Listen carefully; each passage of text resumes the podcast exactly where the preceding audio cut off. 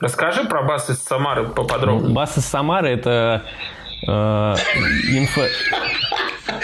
Почему бас из Самары? Сука.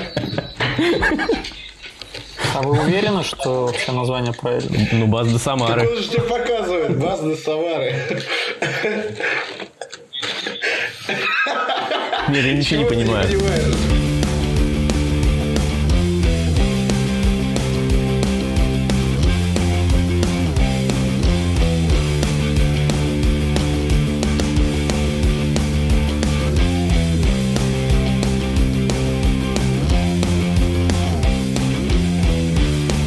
Всем привет! Это третий эпизод подкаста «Фанзин». С вами основатель клуба любителей фанатской литературы Макшоп Юра, Привет, друзья.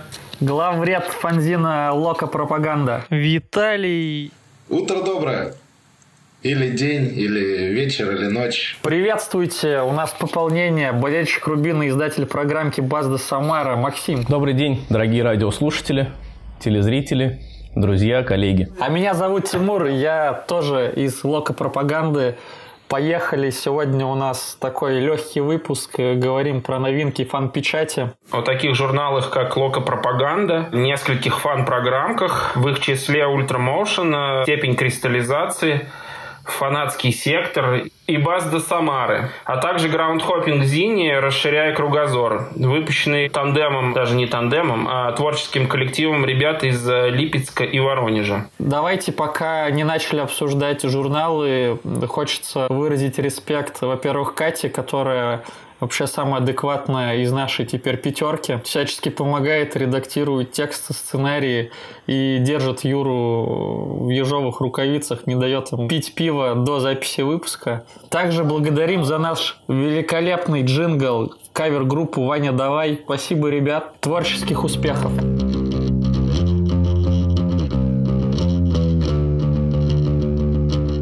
Итак, начать наш короткий обзор я предлагаю с фан-программки Ultramotion номер 6, которую издают фанаты московской смены, которая базируется в районе Капотни. Об этой фан-программке можно упомянуть хотя бы потому, что она создана буквально на ровном месте одним энтузиастом, который решил поднять, ну, вообще создать некую культуру вокруг локального клуба, который и на уровне-то мужской команды выступает далеко не всегда, не каждый год. В своей фан-программке он объединяет любовь к клубу, ко всем его отделениям от э, детей до взрослой, взрослого коллектива. Я посмотрел, там 12 страниц, насколько вообще емкие содержания. Что вообще туда входит? Статьи или только фотографии? Какие-то короткие отчеты? Да, он состоит из 12 цветных страниц. Это такой микс из э, текста и фотографий, э, куда входит, э, например, шесто, в шестой номер входит воспоминания о заключительной части ковидного сезона 2020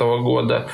Э, Там же есть интервью с капитаном э, команды смена какого-то очень юного возраста. Есть эксперимент с QR-кодами. Э, Кстати, это довольно интересная тема. Совершенно очевидно, что в 12 страниц нельзя вместить все фотографии и как- добавить тем более какие-то видео. Поэтому благодаря такой инновации каждый, кто хочет узнать больше, посмотреть, может пройти по этим ссылкам и посмотреть видео атмосферные, которые передают вот, собственно, все происходящее. Интересная тема, QR-коды, они, по-моему, уже там третий или четвертый раз переживают свое возрождение, перерождение. И сейчас это такой хороший инструмент, чтобы дополнить контент. Ну да, да, вполне. Расскажите про QR-коды. Я вообще не понимаю, как бы, как они относятся к смене. Они на фанатах ставят эти QR-коды? Или на журнале, или где? На лица, на лица. А- Обычно замазывают лица, а так QR-коды на лица ставят. А, все, понял.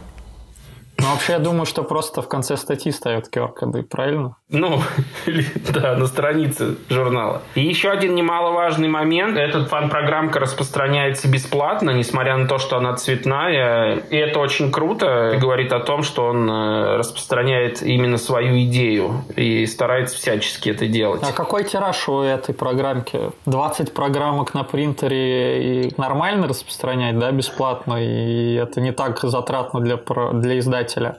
А если там ну, какие-то да. большие тиражи? Насколько мне известно, он делает тиражи в зависимости от надобности, то есть сделает первую десятку, раздаст, сделает еще и так далее. Но это не какой-то фанзин такой, э, который нужно, ну, для которого нужно предполагать какой-то тираж заранее, его можно печатать и печатать э, по мере надобности. Давай подытожу. В общем, во всей этой истории с э, фан-программка Ultramotion мне нравится тот факт, что э, один человек э, может создать буквально на ровном месте ну, целую такую культуру вокруг клуба никому неизвестного или мало кому известного, э, где нет вообще никакого фан-движения. Все можно сделать своими руками за довольно короткий период времени и популяризировать, популяризировать, популяризировать, набирать обороты.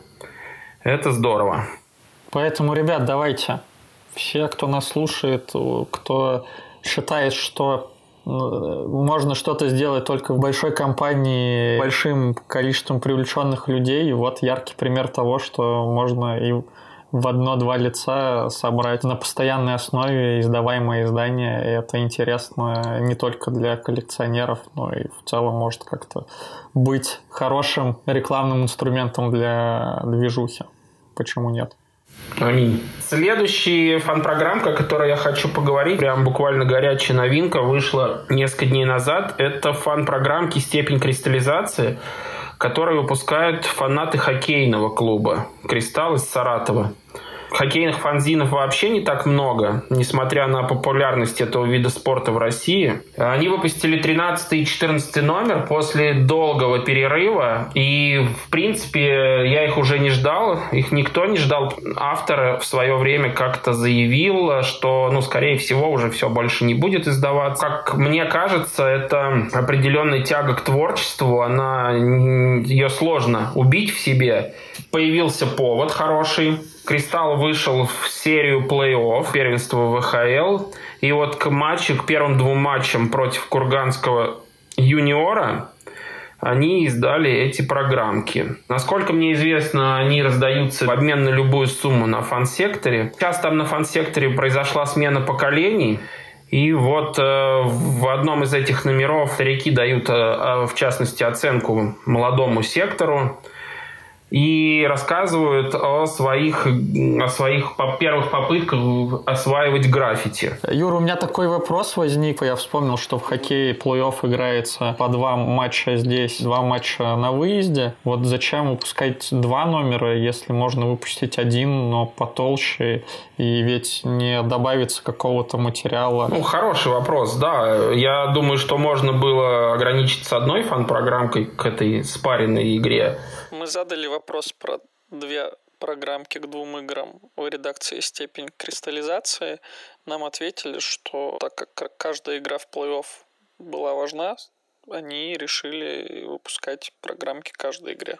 Кстати, для меня Кристалл это смоленский ФК, э, который да, для меня спонсировался тоже. одноименным заводом, который обрабатывал якутские алмазы и который тренировал Бердыев, и который развалили примерно в тех же годах. Так была вообще очень добротная команда в первом дивизионе, рубилась там и с Ростовом в том числе, и собирала по 10-15 тысяч на игру. Но потом, к сожалению, пришел другой губер, развалил сначала Кристалл, завод, потом Кристалл команду, и, соответственно, Бердыев пошел выигрывать чемпионство с Рубином. Ну и да, для меня тоже флешбеки из детства. По первому дивизиону, когда ходили с батей на футбол, тоже один из главных соперников был Рубина Кристалл Смоленский.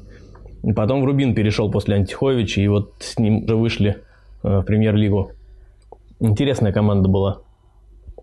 Ну давай расскажи нам про Базду Самары. Да, расскажи нам про Базду Самары. А, вообще, Базда Самары – это фанзин о компании друзей, которые м, собираются на концертах группы «От юности мы и я» и поддерживают э, созданный года 3-4 назад ФК «Аюм», состоящий из, э, также из тех, кто играет в группе, и тех, кто ходит на концерты. Грубо говоря, мы пишем об этом э, в конце журнала, что это фанзин от компании друзей. Клуб иногда собирается на разные любительские турниры, и бывает иногда у него какой-то суппорт. Ну, ничего особенного, баннера, флаги и пиротехника. И первый номер был э, о турнире Вот 80. Вот 80 это марка одежды. И они тоже ежегодные турниры устраивают по мини-футболу. Ну, а второй выпуск у нас уже вышел э, к турниру, который состоится сегодня. Не знаю, надо это говорить, не надо. Турнир э, «Играй за брачу».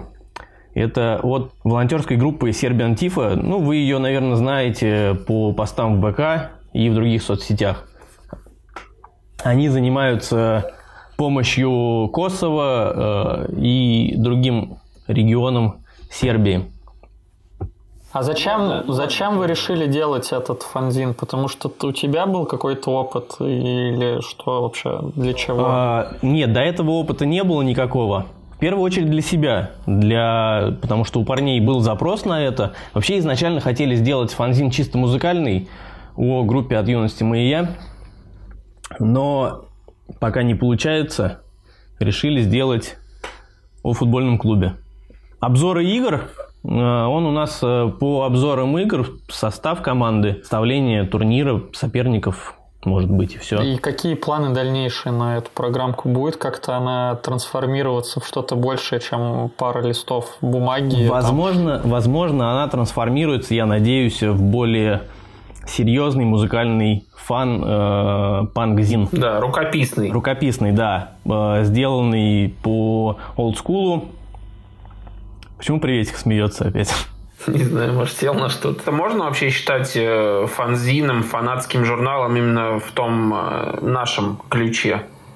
Футбольном, около футбольном? Ну, фан-программкой. Конечно, это можно считать полноценным фанатским изданием. Это фан-программка, инфолисток, как мы его называем. Да, конечно же, не фанзин в наших реалиях, вот, но полноценная фан-программка. И Сделана она небольшой, как бы в этом тоже есть плюс. Мы можем более-менее хорошую периодичность таким образом сделать. Итак, давайте перейдем к следующему изданию. Э, это фан-программка «Фанатский сектор» Владимирского торпеда. Такие своего рода мемуары, выпущенные одним старым фанатом, Андрей Кучинский его зовут, которые рассказывают о выездах торпедовских 80-х, 90-х и 2000-х годах сделанных. Есть информация, почему он сейчас только этим занимается и прошло уже там, Да, есть информация. Лет. Известно, что давным-давно он выпускал э, подобные фан-программки. Значит, первая называлась «Фанатские вести», вторая «Фанатский сектор 2». Они вышли по мотивам э, выездов владимирцев в Электросталь в 92 году. Это фанатские вести были. А вторая вышла в 2000-м по итогам выездов Петушки. И вот э, сейчас он решил вспомнить молодость, покопался э, в своих воспоминаниях, там поскреб по сусекам, собрал какие-то факты, свидетельства, фотографии тех лет и Сначала переиздал в новом облике те две старые фан-программки, потому что они выходили э, мизерным тиражом буквально.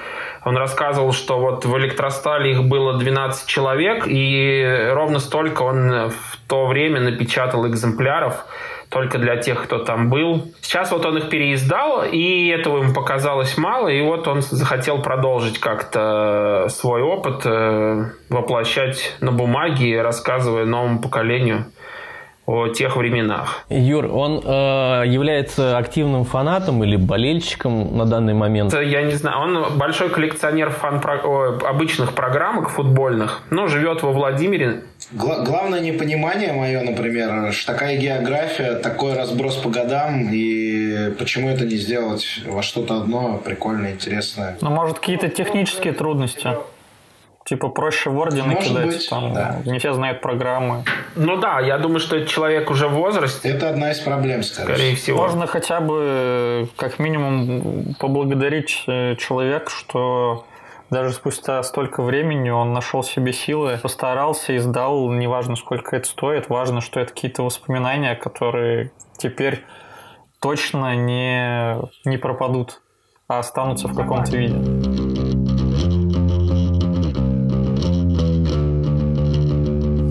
Наконец-то, наконец-то у нас гости в подкасте. Ради этого мы все и начинали, потому что хотели звать авторов фанзинов, расспрашивать их об их нелегком деле, об их мотивации и что они вообще думают про культуру сам издата и как хотят на нее повлиять или, может быть, уже влияют. Сегодня у нас в гостях Александр. Он представляет новейшее издание «Расширяя кругозор». Выпустились буквально месяц назад. Я вот сейчас держу в руках первый номер, и о нем в том числе мы сегодня поговорим. Александр, представься и можешь как-то кратко тогда рассказать о себе. Да, привет. Меня зовут Александр. Являюсь фанатом Липецкого металлурга. Движ у нас, конечно, сейчас э, немного в затише, но тем не менее. В обычной жизни тружусь на металлургическом комбинате. Недавних пор, скажем так, э, стал увлекаться граундхоппингом. И как результат интереса к этому увлечению решил э, выпустить фанзин «Расширяя кругозор». Почему «Расширяя кругозор»? Э, скажем так, через поездки на граундхоппинг, через знакомство с людьми, кругозор человека может расшириться. Если бы не было этого увлечения, то, скажем, кругозор был бы более узким так э, пришли к этому названию, ну, собственно, воплотили в жизнь. Понятно. А можешь чуть нас поподробнее просветить про футбол в твоем регионе? Что именно тебя зацепило? Вроде не самый очевидный такой регион футбольный для меня конкретно. Что там интересно, потому что я вот даже в отчетах прочитал, что вы там прям какие-то классные вайбы ловите и довольно самобытно там бывает на футболе.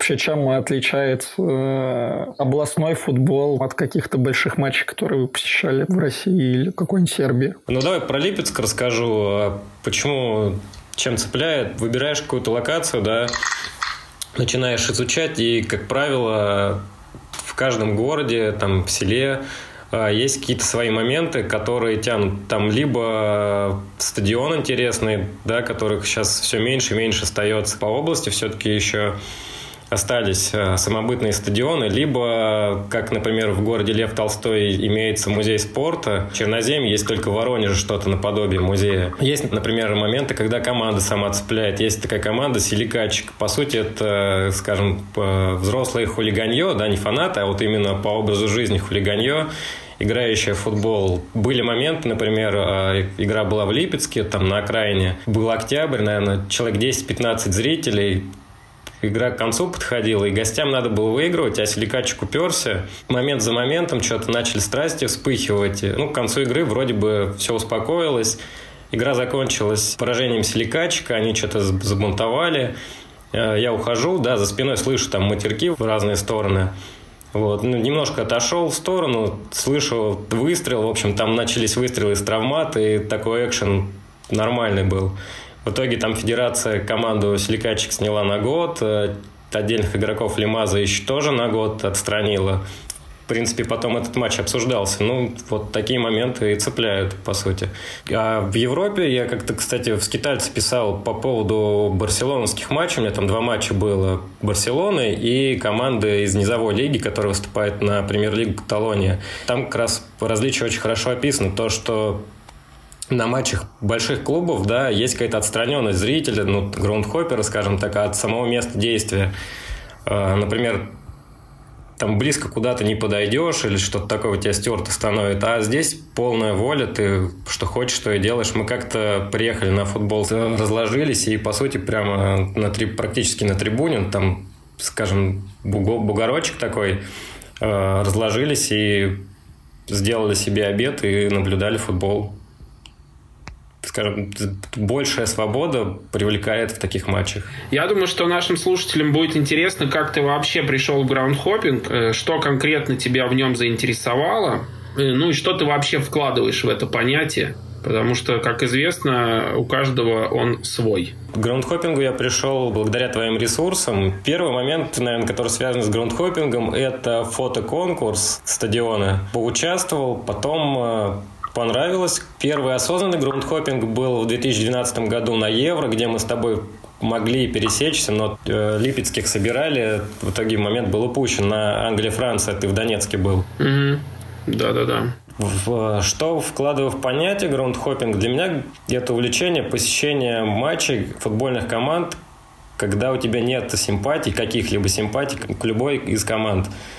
То есть, если там какая-то команда друга или что-то такое, то это уже не грундхоппинг. То есть, абсолютно скажем так, безразличие условное к командам. А больше всего привлекает возможность а, увидеть новые стадионы, новые команды, которые ты не увидел бы, да, если ограничивался только фанатизмом. Ну, Липецкий «Металлург» играет во второй лиге. Есть возможность сейчас в ФНЛ выйти, но, опять же, она призрачная. То есть, э, по сути, это такая варка в собственной каше. Там, да, никуда за рамки второй лиги ты не выйдешь. Без грундхоппинга, например, путешествия, то есть съездил куда-то по путешествию, опять же, там прошел мимо, да, стадионов и матчей. Вот, собственно, все. Хотя э, были какие-то задатки грундхоппинга и э, до знакомства, да, то есть там какие-то, ну, если проходил где-то рядом со стадионом, захаживал, но осознанно ничего такого не было, просто посмотрел, ушел и все. Хорошо. А как ты выбираешь э, направление для своих поездок? Чем руководствуешься? Юра собеседование проводит. Макшоп. Если в рамках Черноземья, да, то есть тут по региону, опять же, ключевой фактор – свободное время. То есть я смотрю расписание в округе, что будет на выходных, прикидываю свободное время, то есть успею я сгонять за один день туда-обратно. Получается список матчей, и уже из этого списка матчей, там, ну, как правило, 5-6 матчей, выбираю либо красивый ну, момент, когда что-то цепляет, либо красивый стадион, либо наличие музея, либо тренер какой-то харизматичный команды имеется, либо сама команда. Еще вопрос, эффект неожид... неожиданности так называемый. То есть ездишь ли ты дважды, трижды на один и тот же стадион, э, или для тебя важно э, видеть все время что-то новое, какую-то новую локацию, новый стадион? Да, вот э, до этого года было важно скажем, увидеть новый стадион, потому что, ну, не такой богатый список у меня, как самых богатых, скажем, грундхопперов наших. В прошлом году ездил в Воронец на чемпионат Елецкого района. Стадион очень понравился, ну и в принципе как-то атмосфера такая домашняя была. И вот в этом году хочу обязательно повторить поездку в это село, посмотреть, что у них изменилось, будет ли так душевно, как в прошлом году.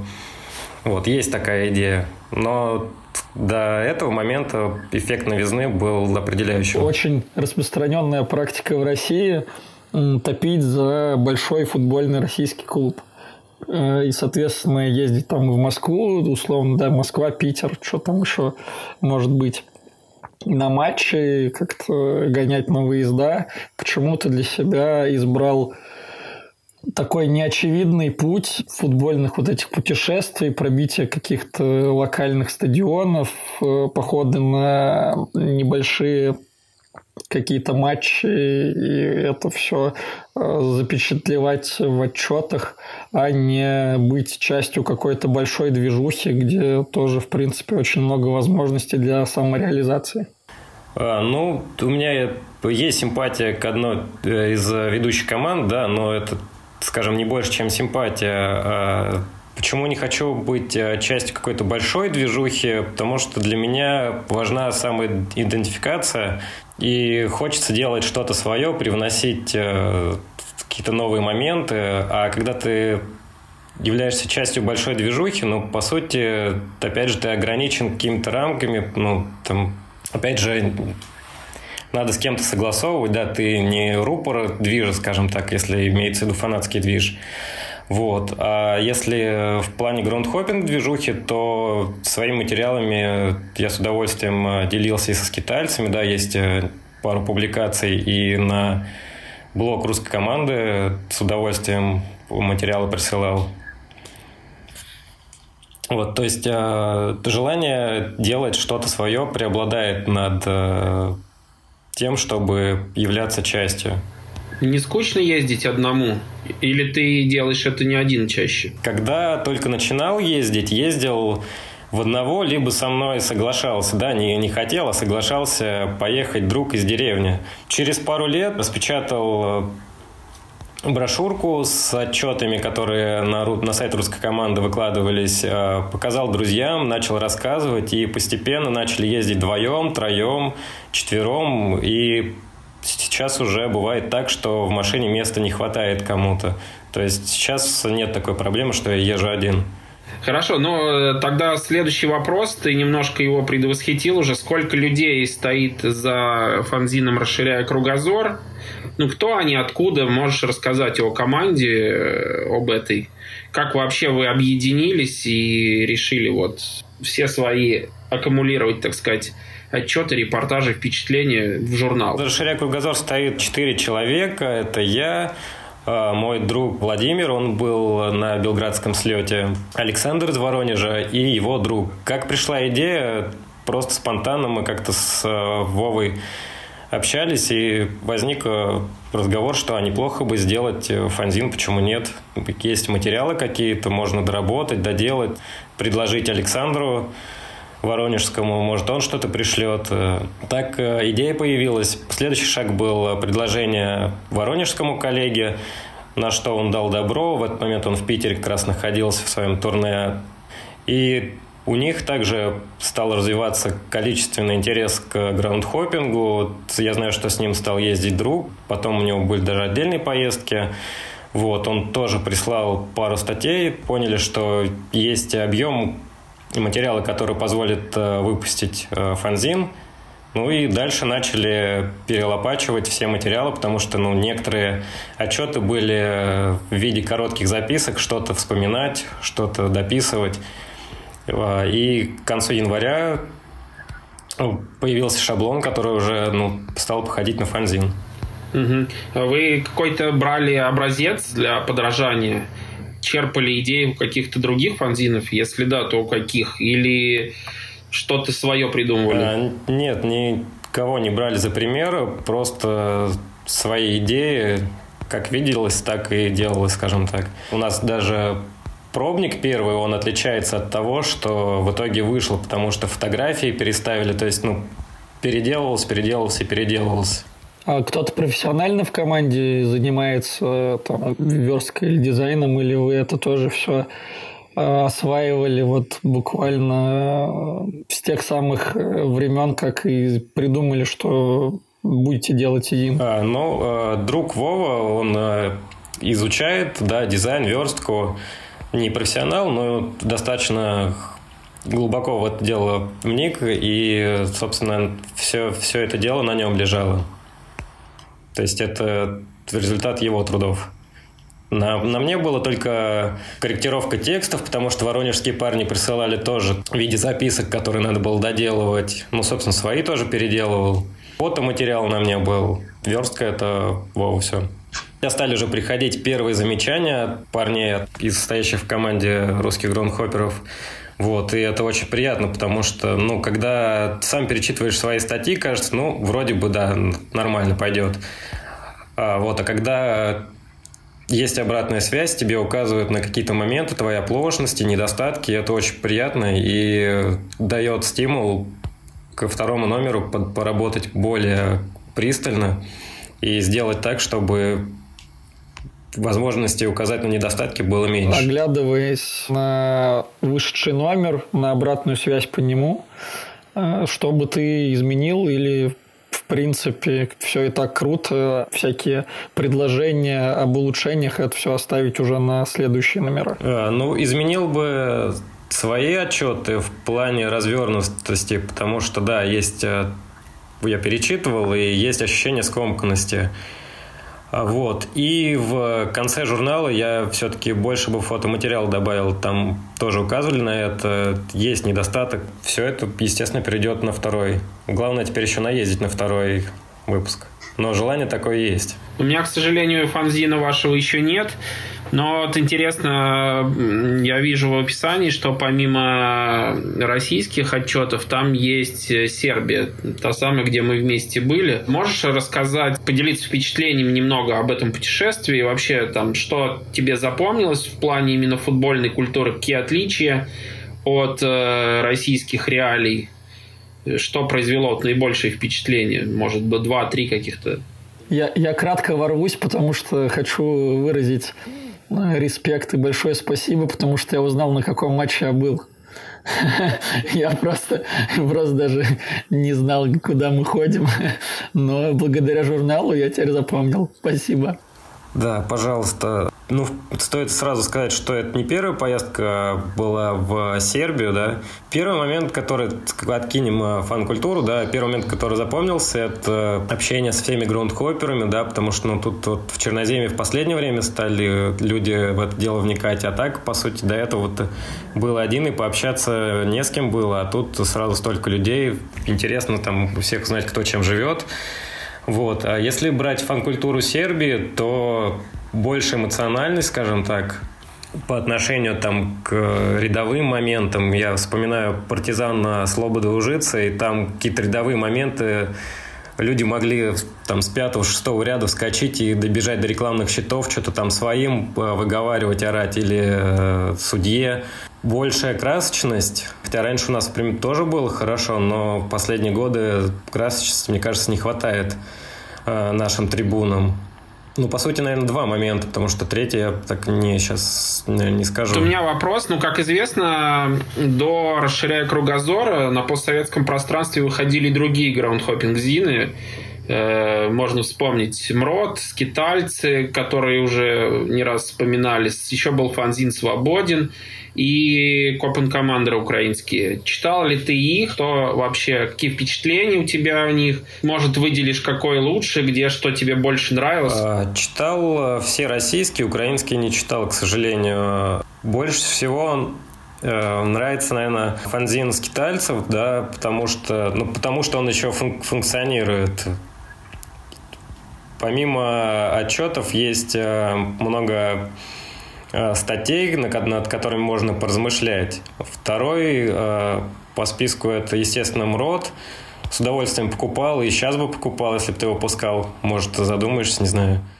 Свободен тоже читал, э, но объем у них был хороший, да, посетить все стадионы области за сезон. Но частенько вставки там про историю или какие-то такие вот моменты надоед... ну не то, что надоедали, а выбивали из ритма, и к концу статьи ты такой уже забывал, о чем ты читал. Вот. Хотя уровень, уровень работы был очень такой масштабный, но было скучновато.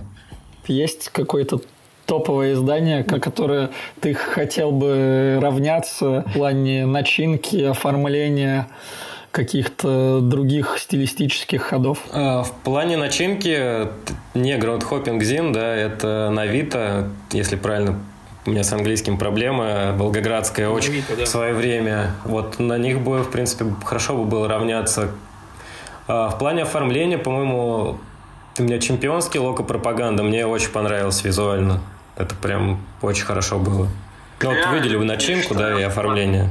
Уже примерно месяц да, прошел с того момента, как вы презентовали дебютный выпуск своего фанзина. Если это не секрет, каким тиражом он вышел, каким вы планировали его издать еще до того момента, как изучили спрос, насколько вообще ты доволен количеством и как много продалось, как вообще вы распространяете его каким образом это все происходит? Изначально, когда ну, появился первый шаблон, э, планировали распечатать 20-30 штук. Я, честно говоря, не думал, что будет прям большой ажиотаж.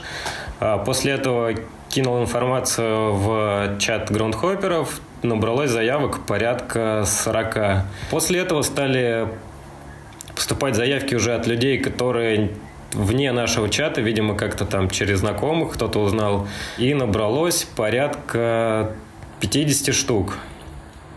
Э, в итоге решили распечатать 55 э, вместе с пробником. Такой тираж э, в итоге вышел, то есть 56 штук вместе с пробником.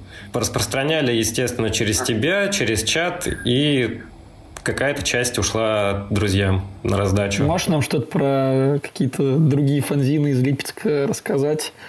Видел или читал, что за фанзины? Потому что Юру, конечно, можно бесконечно слушать, но интересно и мнение на людей непосредственно как-то с ним взаимодействующих на родной поляне. Э, да, конечно, читал. Э, вот у тех же пираний было три фанзина, ну, три номера. Назывался Lipetsk Piranhas Clan Хроники. И у второй э, группы более старой, Red Black Pledge, у них пять номеров фанзина вышло. Изначально они назывались Ultras, Ultras News, да, как у фанатов Спартака. А, видимо, тогда информация не так хорошо курсировала, как сейчас. А после того, как они узнали, что в Москве выходит фанзин с таким же названием, они подкорректировали, как-то более удлинили, ну, сейчас точно не скажу. Но все пять номеров прочитал, чумовых Red Black Pledge. Более интересные фанзины были в плане начинки, потому что там а, были отчеты еще с выездов 80-х а, годов, там в Прибалтику, какие там были Рубиловы, это очень интересно. Ну и плюс момент зарождения. Я, в принципе, из этого фанзина узнал, что у первых фанатов были цвета красно-бело-синие. Сейчас у Металлург как раз черные цвета. Э, как пришел переход от цветов. То есть, ну, по сути, вся история была в их фанзинах. А ты сам собираешь какие-то фанзины еще помимо ну, там, каких-то граундхоппинг или чего-то еще Прям как таковой э, коллекции какой-то тематической нет, но в, скажем так, домашней библиотеке порядка 40-50 фанзинов от итальянских, немецких, которые даже в виде книг да, выходят, до Ultras News, в которых Юра участвовал, э, и липецких старых. Ну и есть отдельный подбор, как groundhopping. Ultras Life. Да, я что сказал? Ultras News? Ты оскорбил меня. Прости, прости, пожалуйста. Ultras Life, да. Но напоследок хочется задать такой глобальный вопрос. Что вообще думаешь про культуру сам издат? Э, что, на твой взгляд, с ней сейчас происходит? И какие вообще подвижки в лучшую сторону могут быть, исходя из текущей ситуации? Культура сам издата зависит напрямую от э, развития фан-сцены да, в стране. Фан-сцену сейчас будет э, ощущать пресса страны, государства. Соответственно, да, движухи в регионах постепенно угасают. Э, даже самый яркий в Черноземе факел воронежский, я в прошлом году был на их матче, и как-то грядка у них очень сильно поредела. Соответственно, увидеть сам издат из провинции, мне кажется, вероятность будет э, с каждым годом снижаться, но при этом, когда выпустили «Расширяя кругозор», видно, что интерес к печати имеется, и, в принципе, очень даже хороший. Поэтому будет сложно, но надеюсь, что, в принципе, перетерпим все невзгоды и будем развиваться. Спасибо, спасибо, Сань, тебе. Я считаю, что первый гость у нас комом не вышел, несмотря на то, что сегодня тяжелое утро, и вообще в первый раз и у нас такой расширенный состав, который постоянно писал что-то на бумажках и всем всячески не помогал. Шучу, очень помогал. Э, рад, что ты пришел. Надеюсь, что не в последний раз. И обязательно э, сделаем выпуск, когда выйдет второй номер «Расширяя кругозоры». И хочется всем авторам, старым и новым, обратиться. Приходите к нам, мы с удовольствием поговорим и про ваши издания, и обсудим вообще всю культуру, события, мнения, дизайны и прочее. Спасибо тебе большое еще раз. Скажу спасибо за такую возможность. Да, это первый опыт для меня интересно. Классно, спасибо. Ну и увидите знакомые лица. Скажу, тут из шести квадратиков пять я знаю. Это приятно.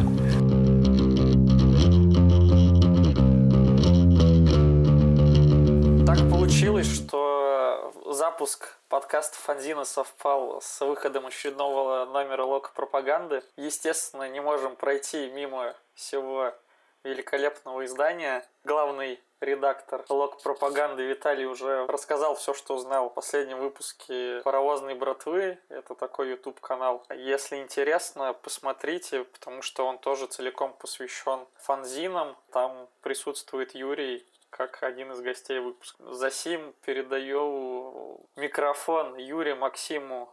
Погнали. Ну что, давайте разбираться с этой локопропагандой. Тимур, привет еще раз. Расскажи, наверное, нашим слушателям, как ты вообще познакомился с дизайном и как пришел э, в локопропаганду. Потому что я об этом практически ничего не знаю. Я думаю, остальные Частично тоже. я уже затрагивал эту тему в нашем первом выпуске, когда говорил, что поступал в колледж и там активно взаимодействовал с различными предметами от истории искусств до какой-то предпечатной, после печатной подготовки, и оттуда же пошла какая-то такая симпатия к печатным изданиям, и моим дипломным проектом тоже был фанзин. Все очень просто, я еще там со школьных пор ходил по разным художественным кружкам и даже ходил в художку 4 года, и, соответственно, потом образование тоже в колледже и в универе было художественное, поэтому у меня, в принципе, не осталось какого-то большого выбора. Я очень рад, что попал в свое время, в 2013 году, в эту всю движуху журналом, потому что на тот момент это было прям очень интересно. Я до этого несколько лет помогал э, United South, это наше объединение болельщиков, рисовать всякие эскизы для печати и какие-то афиши к матчам, и, по-моему, к чемпионату болельщиков какие-то афиши делал. Сидел много на форуме тогда еще. Там познакомился в том числе с Виталиком. Не сразу как бы мы нашли общий язык, но в какой-то момент я так понимаю, когда у него уже созрел материал и окончательно убедился, что нужна какая-то помощь, спросил, интересно ли мне поучаствовать э, в выпуске нового фанзина. Я, естественно, ответил да, никаких вообще сомнений не было, потому что мне было это реально очень интересно. И вот так как-то все завертелось. Я сейчас не помню, сколько времени у меня занял на тот фанзин, но по ощущениям гораздо меньше, чем сейчас уходит на каждый последующий выпуск, потому что тогда было времени очень много, а сейчас его очень мало. Ну, это понятно, ты набрался опыта. А как вообще вот работа над первым номером шла? То есть, как много было там всяких терок, трений, э, каких-то недопониманий? Между вами? Как долго? Я сейчас не вспомню, что было сложного. Ну, естественно, сложно было вначале наладить какое-то взаимодействие, потому что ну, мы не знали друг друга, несмотря на то, что я ходил на футбол, но я ходил на другой сектор, и Талика вживую видел только когда он мне передавал э, вот этот уже напечатанный номер, по-моему, это был на станции Новогиреева, было нелегко, это сто процентов. Сейчас я точно не могу сказать, но наверняка были какие-то трения по поводу стиля, по поводу дизайна, по поводу выбора тех или иных фотографий, хотя по фотографиям у нас и до сих пор случаются иногда обсуждения, потому что приходится менять не все подходят, не все следуют. Печатать по фотографиям точно я помню, что мы неоднократно как-то вносили коррективы. Чем вообще вдохновлялся при создании первого номера? Смотрел ли на какие-то другие фанзины или на другую спортивную литературу футбольную? Конкретно фанзины я тогда ну, особо и не видел, кроме Ультраслайфа, да, и каких-то примеров в сети. То есть понятно, что про русский фанвестник я слышал, например ну и видел какие-то там отдельные страницы. Но в целом у меня не было какого-то представления о том, что это именно какая-то отдельная и большая сфера футбольного фанатизма. Поэтому скорее я просто, как и сейчас, вдохновляюсь в том числе и какими-то текущими печатными изданиями, какими-то сайтами. Сейчас даже больше сайтами, наверное. Сейчас уровень сайтов совершенно другой. И можно оттуда черпать вдохновение в том числе. А тогда, ну, это было условно афиша, например. Для меня это какой-то до сих пор остается таким очень ярким воспоминанием и примером того, как круто делать э, печатные издания. То есть, правильно я понимаю, ты не считаешь чем-то таким важным и обязательным ориентироваться и брать примеры именно на фанатские издания, когда готовишь к выходу свой журнал? Потому что мне очень часто ну, обращаются разные люди из разных стран, что вот мы хотим, мол, выпустить что-то там свое, и посоветуй что-нибудь топовое такое для примера, какие-нибудь лучшие образцы мировые, мировой фан-печати. Смотри, я не считаю нужным зацикливаться только на этом. То есть невозможно сделать что-то супер крутое, основываясь только вот на какой-то узком направлении или конкретно взяв одну вещь. Нужно максимально широко смотреть. И именно поэтому я смотрю там не только на журналы, но и на книги, и на какие-то просто там картинки, иллюстрации. Мне очень нравится разглядывать всякие инфографики, карты, э, схемы транспортные. В общем, меня это все очень сильно вдохновляет. Там. Если закончить мысль, я вообще не считаю нужным э, ориентироваться именно на фанзины. Фанзины потому что те немногие образцы, а я видел вообще меньшую часть, наверное, очень маленькую часть того, что выходит, к сожалению, ввиду очень э, тяжелой дистрибуции тяжело купить фанзины. Мне было бы любопытно не столько иметь их на полке, сколько просто поддержать, посмотреть, тоже там подчеркнуть для себя что-то новое. Но те большинство фанзинов, что я видел вживую, они на меня не произвели какого-то вау-эффекта. И, честно говоря, я в своем дизайне не хотел бы использовать и ориентироваться на эти примеры. Поэтому ли верстка каждый раз у каждого номера локопропаганды разная?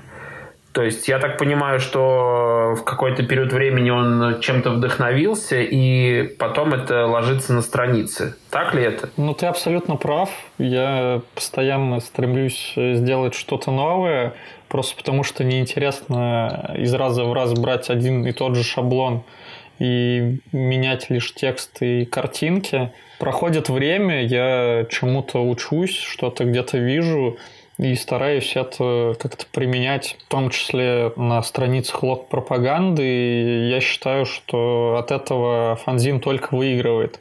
Кому-то нравится, что вот есть один шаблон, это какой-то фирменный стиль, а, ну, не, даже не фирменный стиль, а какие-то фирменные элементы издания, которые отличают его одно от другого. Обложку в том числе меняем постоянно, у нас нет какого-то закрепленного формата обложки. Денис наш иллюстратор, да, могу его назвать иллюстратором. А, абсолютно крутые обложки из раза в раз. Он сделал почти все.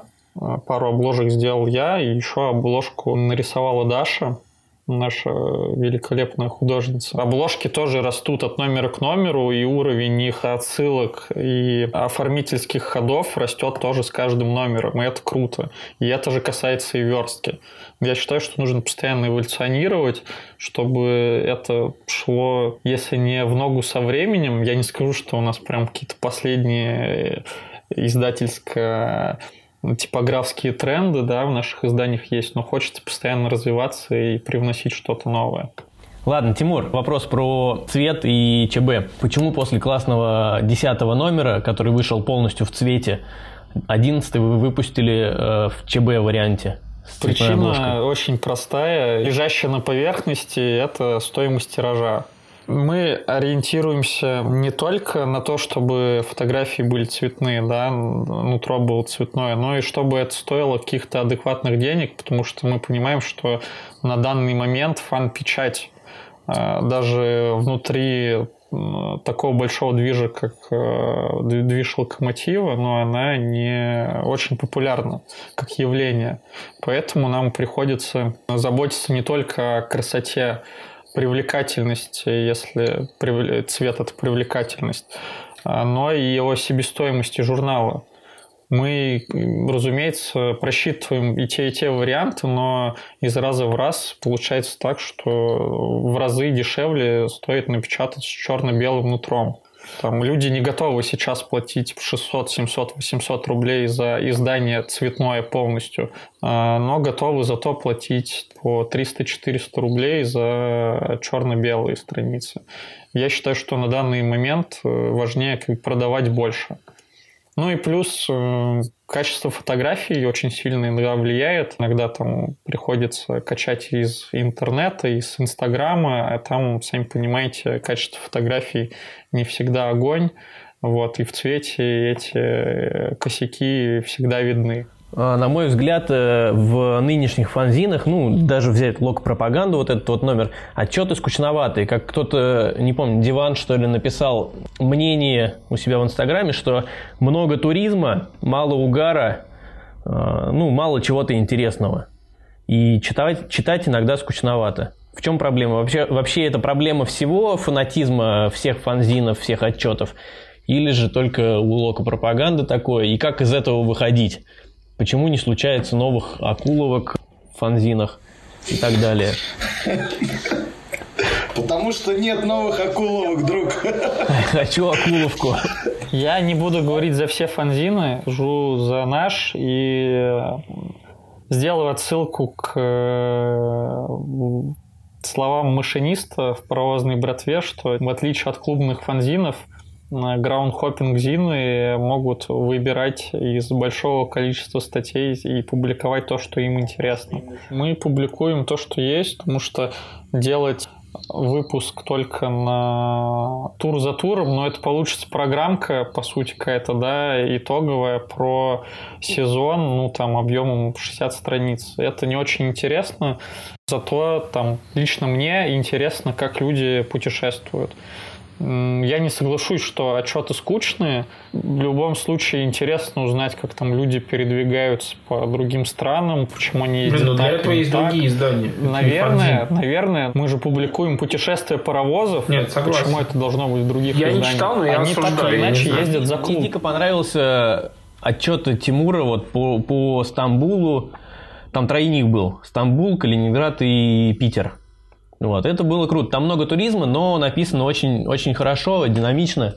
Читать это читается быстро. Это вопрос, кому-то интересно, кому-то не интересно, кому-то нравится слог, кому-то не нравится. Понятно, что все ждут от футбольных самоиздатов какого-то экшена, э, каких-то движений, там муток, чего-то там э, пьянок и прочего. Ну, пьянки, они остались. Просто, ну, как бы все пьянки, как правило, одинаковые, меняются только локации. А мутки, ну, сами понимаете, не 90-е, не нулевые, не 80-е, чтобы как- как- какие-то события происходили просто на каждом выезде. Это тем более касается европейских каких-то городов, где культура фанатизма совершенно другая. Какие-нибудь Португалы, ну, возможно, там как-то дерутся, но не, не с приезжими фанатами. Можешь рассказать про тиражи локопропаганды, если это не секрет? Как они вообще изменялись и росли, росли ли?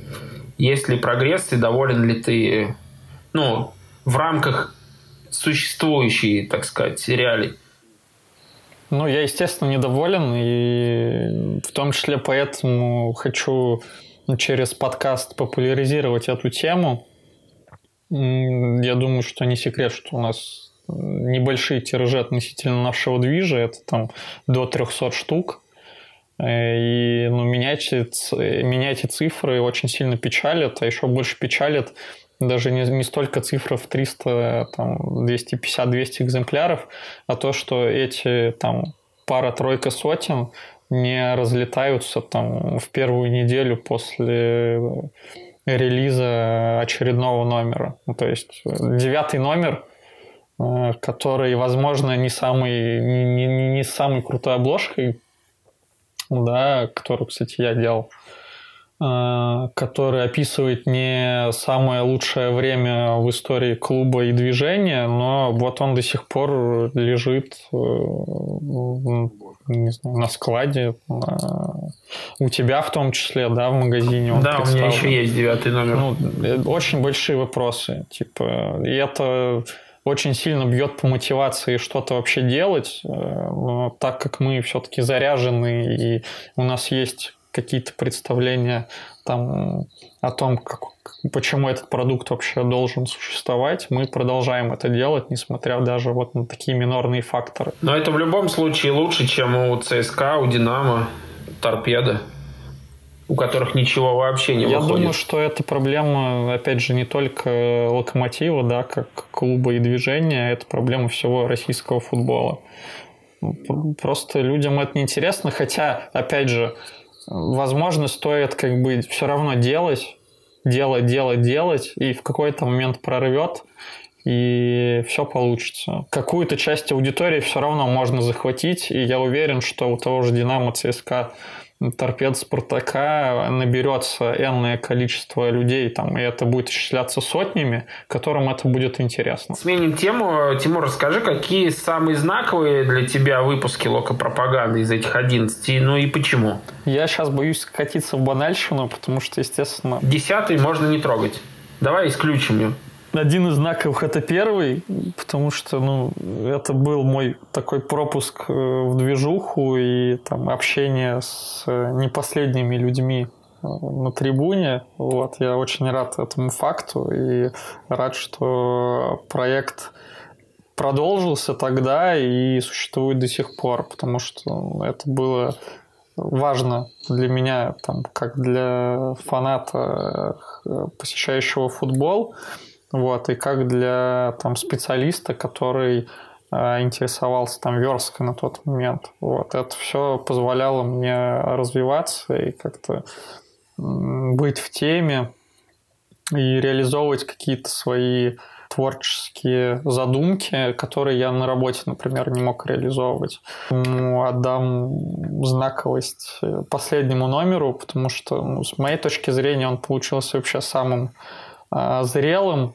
кому-то покажется простой, кому-то какой-то там сложный а, с точки зрения элементов или там иллюстраций, но вот именно какие-то ништяки типа подписи к фотографиям коллажность иллюстраций, что позволило прям очень много фотографий. Прям, я не знаю, в сколько раз больше фотографий, если причем просто я вставлял там прямоугольную фотку, ну, в разы, раза в два точно больше. И мы даже купили шрифт специально для заголовков. То есть, я не знаю, есть ли прецеденты да, мы купили шрифт э, за деньги э, специально для заголовков.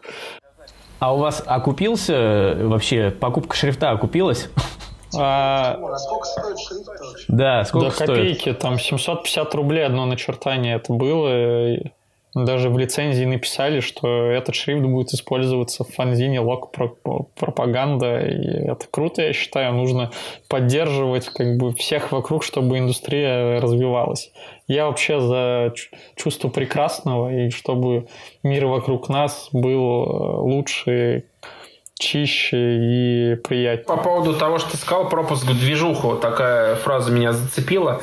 Я тоже об этом много думал, что фанзин это может стать для любого пропуском в движуху, потому что эта ниша не занята э, в большинстве движей. И если у тебя есть какой-то минимальный навык или хотя бы желание, и ты стремишься что-либо сделать, но это пропуск в движуху для любого молодого человека – он может быстро найти себя, познакомиться там с со всей верхушкой, топом и так далее. А, не только фанзины.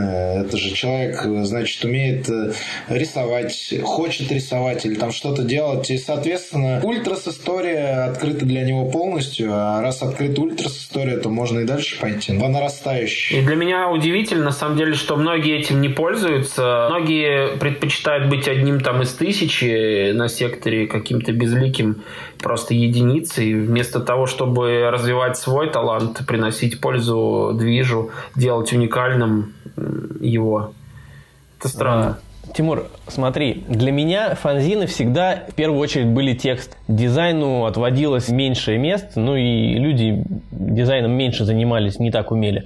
Для тебя фанзин в первую очередь это дизайн или начинка? Я вообще не очень понимаю такого разделения типа дизайн или текст, потому что дизайн в прямом смысле этого слова это не оформление, а это то, как человек взаимодействует с той или иной вещью. Это какая-то конструкция, да, то есть если взять фанзин, то дизайн фанзина – это совокупность обложки, Э, его начинки, верстки текста, расположение иллюстраций, способы обработки иллюстраций, там, выбора шрифтов, выбора кегля, и еще куча разных факторов. И даже больше скажу, дизайн всей этой истории с фанзином начинается от идеи и сбора материалов и заканчивается последним проданным номером. То есть это тоже все можно обозвать дизайном. Ты скорее говоришь про какую-то визуальную составляющую и текстовую смысловую составляющую. И э, если в этом контексте отвечать на вопрос, то, естественно, я за какой-то микс, потому что, окей, можно много всего классного написать, но если это не будет оформлено должным образом, заголовки, иерархия текста, подзаголовки, текст, какие-то сноски, какие-то пояснения, все это сдобрено иллюстрациями, которые не абы как накинуты тоже по, ну, если не по модульной сетке, да, расположены, то хотя бы с какой-то последовательностью, и эта последовательность идет через весь номер. Если совсем про тексты, главное, чтобы они грамотно были написаны, потому что большая проблема фанзинов – это, ну, я не скажу неграмотность людей, которые пишут отчеты, да. Проблема фанзинов и команд, которые делают фанзины, то, что эти команды очень маленькие, и так как это делается на любительском уровне, там позволить себе профессионального корректора или найти среди знакомых профессионального корректора очень сложно. Но когда видишь вот эти все опечатки, довольно глупые опечатки, то с этим бороться можно пока только единственным способом это искать каких-то знакомых корректоров, которым можно доверять. Но, опять же, любой труд должен вознаграждаться. Это, соответственно, еще плюс деньги, которые идут в себестоимость журнала, и это тоже удорожание. И тут, э, опять же, мы должны думать, типа, услуги качественного корректора тоже стоят денег, соответственно, это будет э, учитываться в конечной стоимости журнала. Макшоп, например, кидает по друзьям на проверку текста и на этом экономит. Да, ну, не по друзьям. У меня есть один э, редактор, Александр из Архангельска. Вот, он проверяет классные тексты. Тимур, судя по тому, как ты рассуждаешь, ты точно знаешь, что не хватает локопропаганде для того, чтобы быть еще лучше. Можешь выделить, э, ну, может быть, топ-3 недостатка? Объективно. Совершенно точно первый э, недостаток – это контент. Очень сложно набирать контент постоянно. Я этим не занимаюсь, но знаю, что с этим постоянно сложности. Люди мало того, что мало читают, так еще и мало пишут а, какие-то вот обстоятельные вещи типа отчета там с какого-то выезда. Да не обязательно же писать э, отчет именно с выезда. Можно писать там э, свои мысли о том, что в движении происходят какие-то там сопутствующие вещи. Второй момент это, конечно, дистрибуция. Тут это наша беда, которая давно началась и пока не решена там в силу разных причин ну, наверное, нужно думать как-то с кем-то договариваться. Это не секрет, что на постсоветском пространстве журналов, которые достигли отметки там 25-20 выпусков, их э, не так много, их буквально единицы. Э, как ты думаешь, реально ли сейчас дотянуться до такой отметки, э, учитывая то, что для ее достижения нужны годы, иногда десятилетия, там, учитывая периодичность такую себе, хромающую. Есть ли у тебя какая-то цель подобного рода? Конкретно у меня нет цели, потому что это не мой журнал, это журнал э, коллектива людей, и э, я исхожу из цели этого коллектива. Изначально наша цель была 10 номеров, чтобы попасть в этот пантеон настоящих фанзинов, да, которые, как мне сказал... Достичь совершеннолетия. Да, как мне сказал Виталий, чтобы называться фанзином, нужно 10 номеров. 10 номеров мы преодолели, дальше поживем, увидим. Конечно, хочется это делать, хочется это обсуждать, хочется, чтобы это набирало популярность.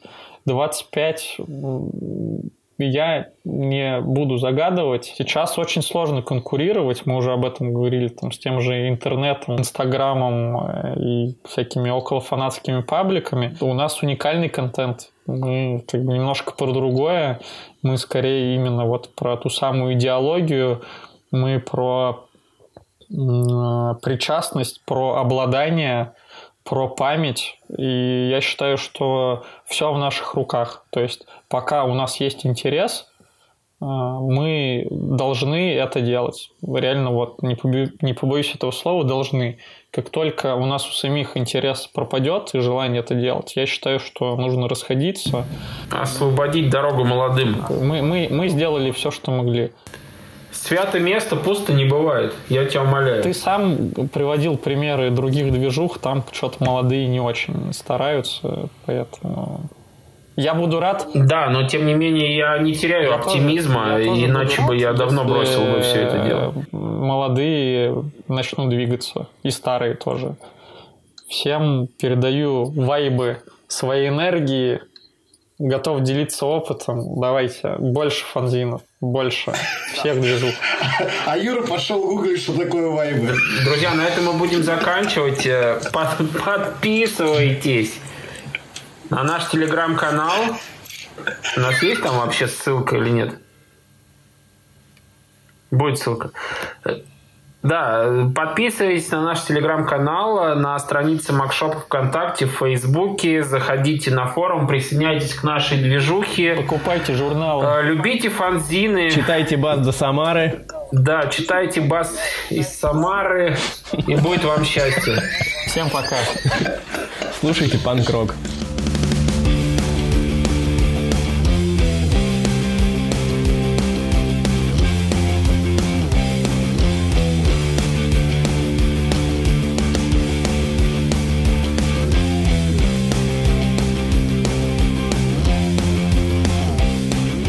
Погодите, а Максим какой журнал издавал? Из Самары. Бас до, Бас- до Самары, до Самары. Он же из, он из Казани, братан.